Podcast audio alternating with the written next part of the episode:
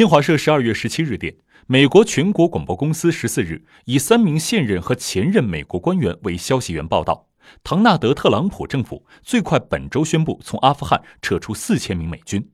美国有线电视新闻网援引一名不愿公开姓名的美国政府官员的话报道美方可能本周宣布撤军不过时间仍在变化。